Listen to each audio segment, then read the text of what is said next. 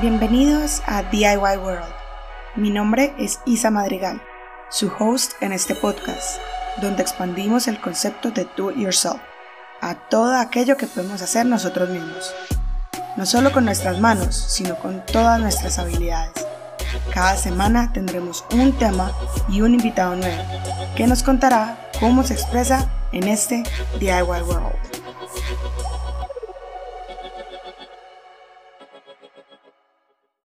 Hola a todos, he vuelto con otro episodio de DIY World Podcast. Bienvenidos. El día de hoy vengo con el corazón abierto y vamos a hablar sobre un tema que es muy especial y cercano a mí y es sobre la salud mental.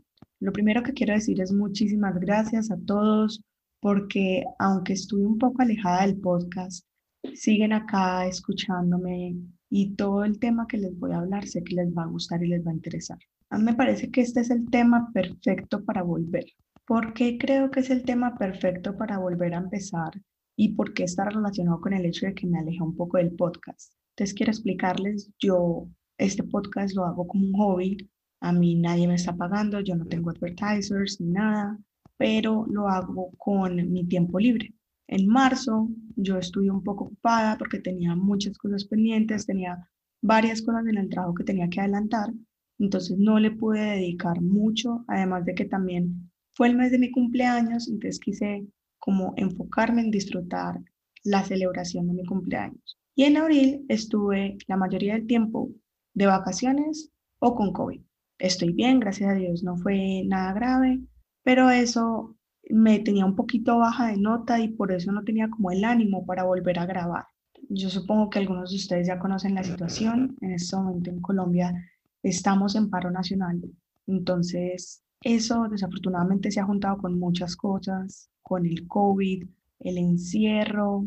Entonces, ha sido muy complejo y además de que llegó en el mes de la madre y en el mes en el que es el Día del Trabajador, el primero de mayo. Entonces, el sentimiento como de impotencia, de rabia, eso no importa de qué bando estés o eh, a quién apoyes, pero es muy complejo no meterse a las redes sociales, hablar con la gente y lo único ver es como violencia, tristeza, desolación y eso empieza a ser una pullita en el corazón de las personas.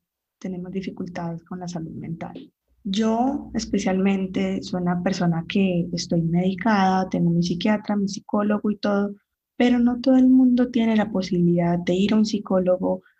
En el tiempo de COVID, por ejemplo, no todo el mundo ha tenido la facilidad de trabajar desde casa y a la vez saber que hay muchas personas que también están en una situación muy compleja, creo que es importante trabajarlo para que no nos deje afectar demasiado y a la vez poder ayudar porque de igual manera que en los aviones dicen, primero póngase la máscara de oxígeno usted para poder ayudar a los otros, de igual manera tenemos que ver la salud mental. Obviamente queremos estar ayudando a todos, pero es muy importante también estar pendiente de cómo nosotros nos estamos sintiendo y cómo esta situación nos está afectando. Y el día de hoy no solamente voy a estar hablando yo del tema, sino también una amiga muy querida. Ella es psicóloga clínica, docente universitaria, coach líder de expansión en ser en colegiatura y co-creadora de ATA Amores Tóxicos Anónimos con Luisa Smith. Carolina Silva. Entonces, Caro, muchísimas gracias por venir. Bienvenida a DIY World. ¿Cómo estás? Isa, gracias a ti por invitarme. Qué placer acompañarte en estos espacios donde podamos hablar eh, de todos estos temas y, y también invitar a la toma de conciencia. Sí, la verdad, lo que yo quiero que hagamos acá es que nos cuentes un poquito de tu experiencia, no solamente como psicóloga y como todo lo que has vivido, sino también tu experiencia en general con todo esto del COVID, del encierro, de los paros, de todo lo que está pasando en el mundo. Entonces, si quieres danos una pequeña introducción de a ti, cómo te ha ido con todo eso. Claro que sí, eh, incluso en, con mis estudiantes, con mis pacientes, en general en los espacios en los que hablo, siempre les recuerdo que lo humano es transversal al rol que, que, tenemos en general. Entonces, incluso siendo psicóloga, sigo recordándome cómo trabajar mi propia emoción y la cuido un montón porque si estoy ahí siendo, teniendo un rol de apoyo hacia los otros, necesito primero apoyarme a mí, acompañarme a mí, estar equilibrada yo para poder, pues, eh, desde ese equilibrio ya extender la mano. Entonces, todo este tema, yo creo que estamos viviendo una época muy movida. Yo, como veía en un meme que decía, ya no quiero más hechos históricos por vivir, efectivamente esto no, no teníamos un precedente, por lo menos el tema de la pandemia, eh, y a nivel social, como se está comportando hoy, pues como todo lo que está pasando en el país, también es un hecho muy importante, es un hecho que va a quedar en la historia. Eh, sin duda nos vamos a encontrar con las emociones. Y yo desde lo personal, mm, por lo menos, bueno, el, tema de la pandemia quizás lo he vivido de una manera más tranquila, pero es más porque de, mis rasgos de personalidad no conecto a veces tanto con la emoción eh, de la ansiedad, pues como que ah, eh, eh, me he dado, he sido muy consciente de la incertidumbre que es la vida, ¿cierto? Y entonces sí recibí, sí se me aumentó, por tres la demanda de asesoría psicológica eh, y bueno, agradezco justamente desde ese rasgo de personalidad que yo estaba estable para acompañar procesos, pero evidencié eh, esa, esa presencia de la ansiedad y entonces qué va a pasar y entonces quién me asegura de cómo termina esto y que nadie sabía. Ya con el tema social de hoy en día sí me movilizo mucho. Yo, eso, yo creo que ese es mi punto débil. Sí tuve una semana pasada más movilizada donde yo decía, bueno, necesito lo que te decía ahora, necesito apoyarme también de algo, necesito ir a respirar, necesito calmar emociones para de esta manera hacer apoyo también para los otros. Entonces, yo sigo aprendiendo con esto que de acompañar procesos, con esto de hablar en conferencias, de hablar con mis estudiantes, pacientes, aprendo un montón para mí. Total, es que es muy complejo porque, bueno, al menos tú tienes la virtud de que tal vez la parte de la ansiedad la puedes manejar mucho más y me alegro mucho porque yo decía ahora en la intro y decía, es que no podemos ayudar a otros si no estamos bien nosotros. Y por ejemplo, yo siento que soy una persona muy empática y trato de ayudar y, alzar la mano a, acoger a otras personas, pero literal, llevo una semana y media, dos semanas en que no, marica, no doy más. Y yo hablaba, por ejemplo, ayer con Luisa Smith de eso, que es amiga pues de nosotras, y yo le decía, es que es una incertidumbre muy horrible en todos los procesos de COVID, de pandemia, del paro, de todo, sobre los privilegios. O sea, yo soy una persona muy privilegiada porque he tenido la fortuna de poder trabajar desde casa, que no me falte el mercado, poder vivir tranquila, quedarme en mi casa y no salir a marchar. Ha sido un privilegio y a la vez como que me siento culpable por el hecho de tantas personas que no tienen eso. ¿Tú qué nos puedes decir al respecto? A mí me ha encantado siempre la labor social y vengo de un contexto desde pequeña donde no están suplidas todas las necesidades económicas como a su totalidad quizás a veces o también evidenciado la, el tema social complejo y aún así fue cuando empecé en fundaciones y corporaciones sociales que me di cuenta de la pobreza extrema, de la vulneración de derechos eh, desde los barrios, desde las estructuras sociales que a veces no conocemos. Entonces, esto desde ahí me conectó un montón y hoy me siento muy privilegiada. Es más, yo tengo una historia con eso y es que al menos puedo decir que tenía lo básico a mí, y he tenido siempre un alma muy bohemia, a mí me encantaba la lluvia y se largaba a llover y yo decía, qué delicia, voy a leer un libro, voy a servir, voy a ir por una cerveza o por un café y mejor dicho, el clima perfecto.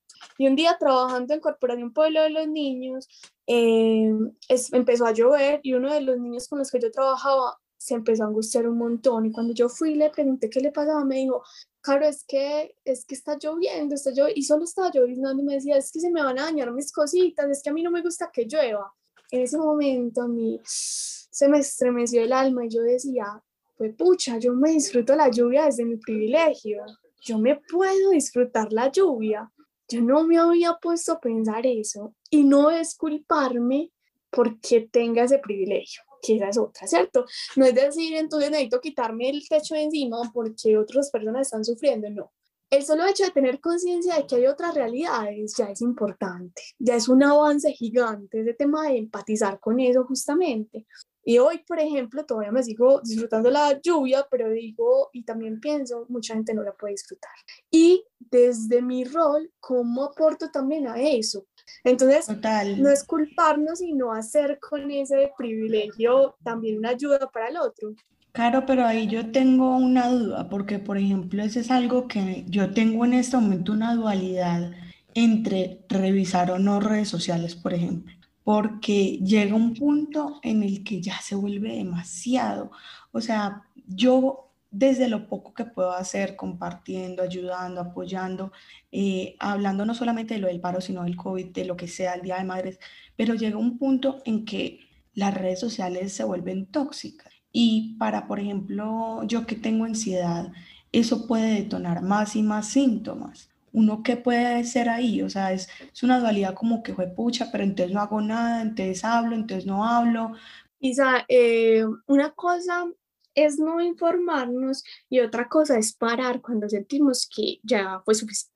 Yo creo que en ese momento las redes sociales son un arma de doble filo y permiten esa información que nos mostraban ciertos medios que tienen pues como intereses políticos detrás, pero a la vez uno es ser muy cuidadosos con la información que estamos leyendo porque se presta también para noticias falsas y para generar pánico colectivo, como, como esa serie que está, ese documental en Netflix que se llama Nada es privado, ese documental muestra claramente cómo incluso influencian nuestras emociones desde las redes sociales. Entonces, es ser responsables con lo que estoy leyendo, que hay detrás de un meme que me está dando cierta, cierta información, si eso sí es real, si eso sí tiene unas bases o no. Y segundo, saber hasta cuándo es suficiente, ¿cierto? Entonces ya compartí, ya me informé, pero no consumir de más esas noticias que me están angustiando. Listo, estoy suficientemente angustiada, ya, o sea, aunque es normal, es normal que hoy nos encontremos con la tristeza, con la ansiedad, eh, tampoco es decir, no, ¿cómo hago para no estar así? No, haz apenas normal y, y, dale paso y escucha porque estás triste y, y entiende por qué llegó esa emoción a ti, pero también eh, cuidarme, ¿cierto? Estoy triste, pero entonces una hora antes de dormir voy a apagar las redes sociales, no voy a compartir más, me voy a ver una serie de comedia y eso no es ser indiferente, eso es ayudarme a mí a estar equilibrada para ayudar después. Yo estoy haciendo eso en lo personal, porque yo digo, bueno, en ese momento estoy acostada en mi cama, no puedo hacer más, tengo que trabajar mañana, desde el trabajo estoy también generando espacios de discusión, listo, voy a dormir una serie para conectarme con otra emoción que también puede estar presente y me preparo para descansar. Y es que eso también aplica para todo. Yo, por ejemplo, mi hermanita es generación Z, ¿cierto? Y yo le hablo mucho, por ejemplo, del consumo de TikTok y de los reels de Instagram, que aunque obviamente es muy divertido, llega un punto en el que también, por ejemplo, para la autoestima de uno nos empieza a comparar y eso es algo que me pasa a mí, por ejemplo. Yo soy una persona, como estamos hablando ahorita, muy privilegiada y tengo muchas cosas buenas, pero entonces me empiezo a sentir mal agradecida por el hecho de que quiero desear ser, tener X o Y cosa que estoy viendo en las redes y entonces me siento mal agradecida y me juzgo por ser mal agradecida y luego termino juzgándome por estar juzgándome. O sea, es que eso es un círculo vicioso horrible. las redes sociales no son malas ni buenas de por sí. Ellas, ellas no tienen el apellido solitas. Es la manera en que nosotros aprendemos a usarlas que hace la diferencia. Justo estaba hablando de eso en mi clase ahora. Yo les decía, chicos y chicas, vean, nosotros controlamos lo que posteamos en redes sociales o debemos controlarlo, es responsabilidad controlarlo, ¿cierto? En ese sentido, las otras personas también. Entonces, lo que vemos de otras personas lo vemos desde lo que ellas quieren mostrarnos. Entonces, tener mucho criterio, saber qué estoy consumiendo en redes sociales, porque todo lo que consumo en redes sociales no es saludable. Hay páginas muy interesantes en las redes hay páginas de psicología, hay páginas de consumo responsable, hay páginas de eh, tumbar estereotipos del cuerpo, pero si yo solamente estoy siguiendo modelos fitness y tengo una angustia constante con mi cuerpo, ¿qué le está recibiendo mi cerebro cuando estoy viendo un post? A diferencia, si sigo una cuenta donde me dicen, venga, es que hay muchos cuerpos y el cuerpo es más que la estética y que la imagen y bueno, un montón de otra información que nos dan. Entonces, ¿qué páginas estoy siguiendo? ¿Quiénes son mis referentes? Esa es la pregunta importantísima. Claro, yo tengo una duda sobre, por ejemplo, la parte del encierro y la vida social. Eso es algo que nos ha impactado mucho porque antes de la pandemia, incluso cuando logramos abrir un poquito más las cosas en el país y aquí en Medellín, empezamos otra vez a salir, pero otra vez nos encerraron y hay a muchas personas que les está afectando la parte de la vida social y la soledad también, porque no todo el mundo tiene la familia, no todo el mundo vive con amigos, hay personas que viven solas, que ni siquiera tienen una mascota y desde que empezó la pandemia se evidenció no solamente el encierro cuando viven solos, sino el encierro cuando vivo con gente. Es que nos invitó a vivirnos la realidad de una manera diferente a como estábamos acostumbrados. Nos invitó a dejar de evadir. Ah, por eso se aumentaron tanto las asesoría psicológica, las peticiones de asesoría psicológica, porque entonces antes yo estaba en mi casa, digamos, y me digo, estoy sintiendo como ansiedad, como aburrición, salgo y me voy a comer un helado y quién está y cómo distraigo esta emoción. Y, la, y me, se me facilitó un montón distraerla o peleo con mi mamá o con mi pareja con la que vivo, me voy. Ahora no me podía ir porque estaba en confinamiento. Ahora no podía oírle a la emoción. Entonces, a mí me parece también que fue un llamado a decir, venga, miremos inteligencia emocional, miremos que es importante no huirle a la emoción, que la emoción hace parte de nuestra vida y que es importante aprender a manejarla. Entonces, quienes estaban viviendo en familia, la queja era, no me los aguanto, o es muy complejo estar 24/7, claro. Ahí entonces el trabajo era busquemos espacios de intimidad aunque estemos con el otro. Entendamos esa diversidad en, en el propio hogar, respetemos los límites, pero cuando estaban solos, yo vivo sola, yo vivo solo, em, también, ahora que te decía, por eso estas redes son un arma de doble filo. Y entonces nosotros veíamos en, el, en las historias de Instagram un montón de videollamadas, de fotos de videollamadas y se convirtió la videollamada en una forma de ser resilientes a nivel social no me podía ver con mis amigos, con mis familiares, videollamada por Zoom, entonces la fiesta va a ser por esta plataforma. La conversación, todos con su cerveza y cada uno desde su casa. Entonces encontramos la manera porque realmente el ser humano es muy resiliente y cada uno a su manera buscó tener por pues fortalecer su grupo de apoyo y, y lo, y el que no lo invito justamente a, a, a esto y es fortalecer el grupo de apoyo que tienes. Es importante tener un grupo de apoyo así sea, digas, no, es que a mí casi no me gusta estar con las personas.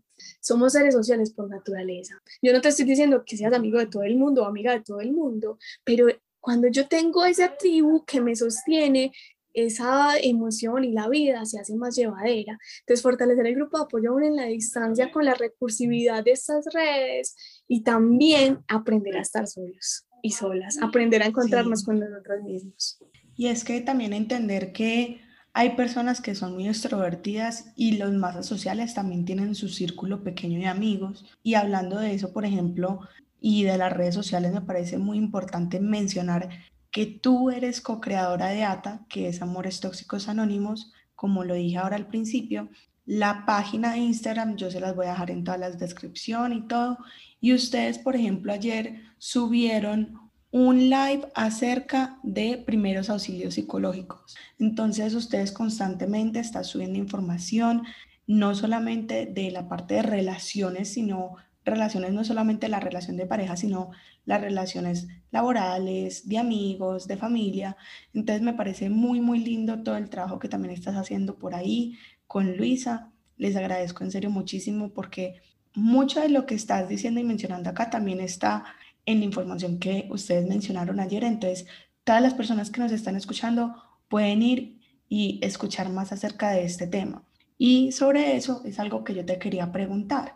¿Por qué en los momentos en que estamos en crisis es tan difícil buscar la ayuda que uno necesita? ¿Por qué cuando estamos deprimidos es cuando se hace más difícil hacer ejercicio, comer bien, levantarse la cama, levantar la mano. Porque, por ejemplo, yo le preguntaba ayer a Luisa, a mí me encanta meditar, pero ayer que estaba vuelta nada, yo no tenía ganas de sentarme a meditar. ¿Qué podemos hacer cuando tenemos esa dificultad, como eso que nos está dando para atrás, pero sabemos que hay algo que nos puede ayudar a mejorar y no lo sabemos usar en ese momento?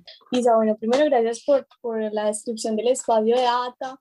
Eh, también ese espacio que tú creaste, yo creo que es lo que hacemos con, para, para ayudar a acompañar a los otros Em, y bueno, con respecto a la pregunta como tal, mira, pasan dos cosas. Eh, socialmente hemos satanizado la tristeza y la rabia. Creemos que hay emociones buenas y que hay emociones malas cuando realmente no las hay. Todas las emociones son importantes, importantes y útiles.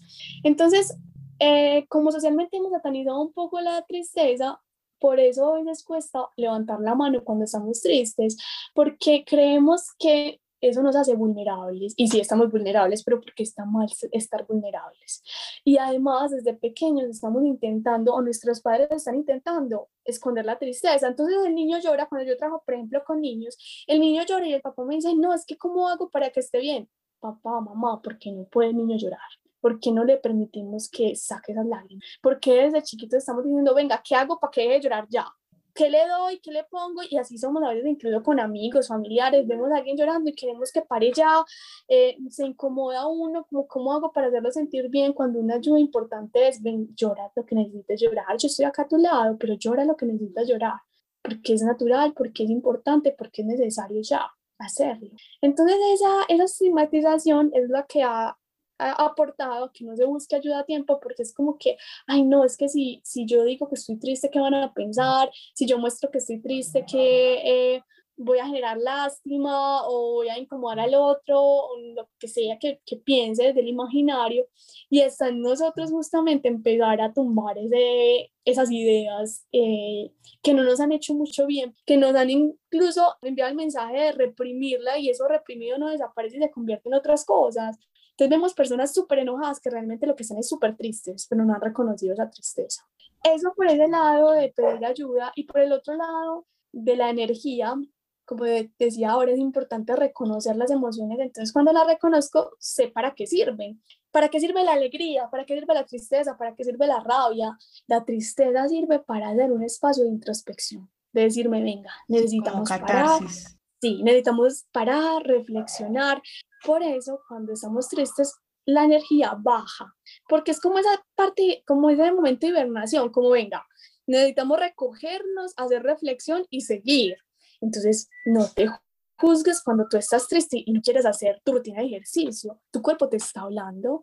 Si te quedas ahí, por eso ahí es importante ese romper el estigma y pedir ayuda y contarle al otro que estoy triste. A veces yo no sé si eh, les ha pasado cuando uno simplemente cuenta porque está triste, ni siquiera busca un consejo que se lo resuelva, sino que solamente quería hablarlo. Ajá, como poder sacarlo. Caro, yo tengo una pregunta con respecto a eso, porque por ejemplo hay mucho tabú todavía con la psicología y no todo el mundo tampoco tiene los recursos para poder pagar un psicólogo, por ejemplo, particular, porque ya sabemos cómo es la salud en Colombia y para conseguir una cita psicológica que normalmente es bueno tenerlos cada una vez cada semana, uno consigue una cada seis meses. ¿Qué pueden hacer las personas que de pronto no tienen los recursos o no saben cómo levantar la mano a un profesional, por ejemplo? Isa, lastimosamente, mm, sí, la psicología se ha convertido en un privilegio, pero por eso hay muchas entidades sociales, solamente que no están muy difundidas, que se encargan de esto, como la línea amiga, por ejemplo. La línea amiga es una... Em, un proyecto de la alcaldía donde tú puedes llamar a cualquier hora del día si te sientes muy angustiado, muy angustiada, y ahí o te escuchan o te enrutan, es decir, te dan diferentes números, contactos donde la psicología es más accesible. Entonces, sí hay fundaciones, sí hay programas que se encargan de esto, solo que a veces no están difundidos. A veces no sabemos, por ejemplo, que en Metrosalud en el programa del joven sano hay asesoría psicológica gratis o que la arquidiócesis de Medellín tiene psicólogos gratis. Entonces hay un montón que es de seguir y es de, informarnos y de de reproducir esta información, para eso sirven las redes justamente. Otros espacios, por ejemplo, en ATA, nosotros generamos talleres que son eh, con un precio simbólico, porque también es, es, es como mm, que no se convierta esto en un privilegio no más. Claro, y ¿cuándo es importante ir a un profesional? O sea, ¿qué síntomas o qué cosas hay que tener presentes cuando digamos, ok, esto ya necesito un apoyo de alguien más? Porque tengo muchos amigos que me dicen un montón de síntomas y yo es como, pero has ido al psicólogo, ellos como, no, pues ¿cómo se te ocurre? O sea, ¿qué es importante que la gente tenga presente para poder buscar ayuda profesional? Lisa, eh, ahorita no te respondiré el estigma y con esto lo retomo, así es. A mí igual me ha parecido que ya lo estamos tumbando, el tema de ir al psicólogo como algo súper raro, como algo de que solo los locos van. Y la respuesta en función de que necesito saber para ir a un psicólogo es fácil y concisa. Todo el mundo puede ir al psicólogo, incluso si sientas que no tienes un problema específico. A veces llegan a decirme, es que yo no sé si esto sí es lo suficientemente importante y necesitaba una asesoría psicológica. la respuesta es esa, ve, todo es importante y todo puede ser eh, elemento para una asesoría psicológica. Entonces, eh, si tú quieres, por ejemplo, conocerte más, puedes ir a psicología. O si tienes una emoción que no logras comprender o que te está desbordando, que te está afectando a nivel corporal, a nivel de tu cotidianidad, puedes ir a psicología sí es importante que empecemos a entender que la salud mental puede ser desde la prevención. Por eso les estoy diciendo, no solamente desde lo malo, porque entonces llegan a psicología ya cuando es la última, cuando está súper mal, cuando todo está desbordado, ya cuando no fue a tiempo, nos toca a veces hacer la remisión a psiquiatría también, porque claro, ya está desbordado el problema. Si empezamos a trabajarlo con tiempo, quizás ni siquiera tengamos que llegar a una medicación, pero eso depende del caso pero podemos prevenir también el tema de la salud mental. Claro, yo tengo una pregunta y quiero que tú me digas tú cuál es tu percepción con respecto a un tema. Hay algo que a nosotros nos mencionan y pueden buscar en cualquier parte acerca del autocuidado. ¿Cómo podemos nosotros buscar cosas que nos ayuden a estar mejor, no solamente externas, sino internas, ¿cierto? Pero en muchos casos llega un punto en que eso también te puede bloquear y tener como ese síndrome de agotamiento.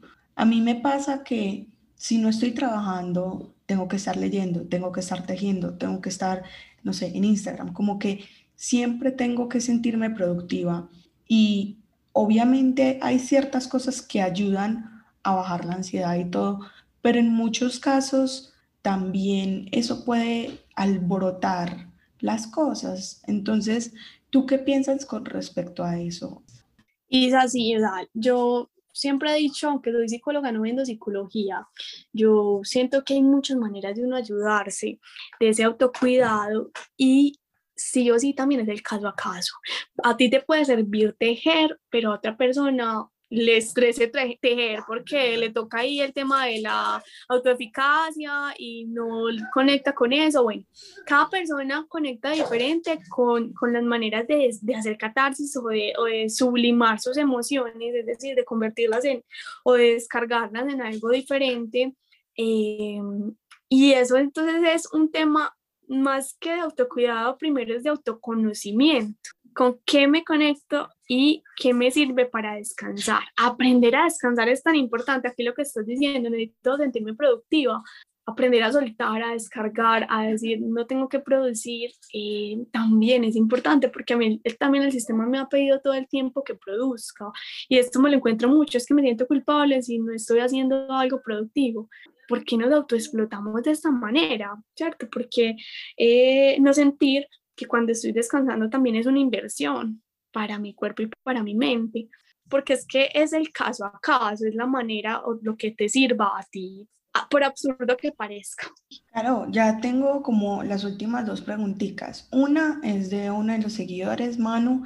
Ella pregunta, ¿qué podemos hacer en tiempos de disturbios? O sea, ¿qué cosas podemos hacer cuando alrededor de nosotros está todo en caos? Eh, Isa, con el tema de, los disturbios, de lo que está pasando a nivel social, eh, retomo un poco lo que dije ahorita y es, si tú puedes aportar, hazlo de la manera que sea tu estilo. y a la vez, en medio de eso, cuídate mucho, eh, cuida tu salud física integral. Si yo veo que están cerca, que es en la noche más peligroso, pues evita salir, evita a, veces el amor también por, por esto social nos puede mucho, pero hey, ojo, el autocuidado, no salgas a marchar en la noche, ya lo vimos porque se ha repetido, si se ha repetido en ocasiones es porque, porque es un signo de alarma.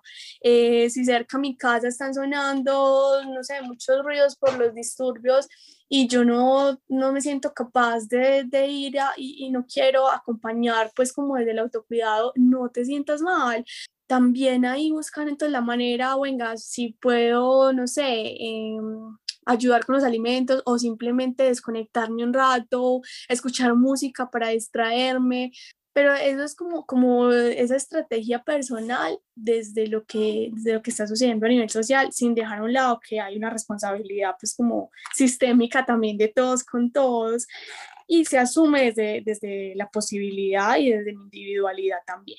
Claro, y la última pregunta es acerca de ayudar a otros. Muchas personas que pasamos por depresión, ansiedad o cualquier síntoma de salud mental que está desequilibrada, sabemos más o menos qué es lo que queremos y qué podemos hacer, pero hay personas que no. Por ejemplo, mi novio me dice, yo cómo puedo ayudarte o cómo puedo ayudar a tal persona que sé que está pasando por una situación difícil.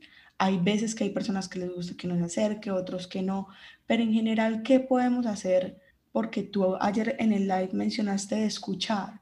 ¿Tú qué hablas? ¿Tú qué piensas acerca de todo eso? ¿Qué es importante tener en cuenta para ayudar a los otros? Eh, Isa, por eso es importante entender, pues, como todas estas emociones, aunque yo diga, ah, eso a mí no me pasa, entender qué pasa con la ansiedad, porque aunque puede que a ti no te pase, a alguien cercano sí. Eh, el tema de acompañar sin invadir, yo creo que es algo que tenemos que aprender a nivel social. Una vez un, una, alguien extranjero me decía, ay, caro, pero es que acá los paisas a veces se pasan en el cuidado al otro, como que le quieren hacer todo por el otro. Y yo nunca había hecho esa reflexión y decía, bueno, ah, quizás a veces sí, si bien es algo que, que nos caracteriza y es como esa, eh, sí, esa, esa, solidaridad, esa cooperación, Mm, tampoco hacer de más ni hablar de más. Entonces, el solo hecho de estar presente desde la tranquilidad, el solo hecho de estar presente escuchando realmente al otro, en la disposición corporal de escuchar, en la disposición mental de escuchar, tú no tienes que solucionarle la vida. Eso es importante saberlo. Cuando alguien llega a, decirte que algo está mal, no es necesariamente para que le des un consejo y menos lo tienes que dar si no lo sabes no tenemos que las todas, pero sí podemos acompañar. Ese acompañar es, ve, yo estoy acá, el permitirle sentir al otro. A veces cuando vemos a alguien ansioso es como que, pero cálmate, todo va a estar bien, pero deja de mover el pie así, pero no, venga. Cuando yo empiezo a hacer esa presión con buena intención, porque es para que se sienta mejor, presiono más esa ansiedad y la ansiedad se va a desbordar mucho más. Entonces, el solo hecho de decir, venga, aquí estoy, nada, no va a pasar nada malo, nos estamos acompañando, descarga la emoción, eso ya es un descargar un peso importante para esa persona que está sintiendo un montón, aparte está sufriendo un montón porque está mostrando eso que está sintiendo y no quisiera, entonces ya le bajamos también a esa expectativa de que te tenés que tranquilizar para que nosotros estemos bien y para que tú estés bien por obligación. No, permitirle al otro expresar la emoción ya es importante. Los primeros auxilios psicológicos lo puede aplicar cualquier persona, no solamente un profesional. Y eso, saber los primeros auxilios que es escuchar, recordarle al otro cómo respirar de manera tranquila, em, hacer derivar ya a redes de apoyo, identificar sus necesidades. Esto es un tema desde el respeto, pero que aporta de una manera impresionante. Caro, muchísimas gracias. No sé si de pronto tú tienes algo más que quieras agregar. No, Isa, gracias a ti por el espacio. Qué chévere, insisto, qué chévere que, se creen esos espacios que se consume, o sea, que es lo que ahora hablaba de, de consumir cosas eh, que puedan aportar desde las redes, desde, desde estos medios virtuales, digitales. Eh, no, pues como conclusión final, yo, siento que estamos en un momento importante de cambio, es normal las emociones, pero estamos para acompañarnos y también para aceptar que hay otras formas de vivir, que sea normal no quiere decir que esté bien, entonces es posible que construyamos una sociedad menos tóxica y es una responsabilidad de todos con todos. Muchísimas gracias amiga por tu tiempo, por tu conocimiento y bueno, ya saben, vamos a seguir montando muchos más episodios la semana entrante. Muchísimas gracias a todos por escuchar. Nos vemos pronto.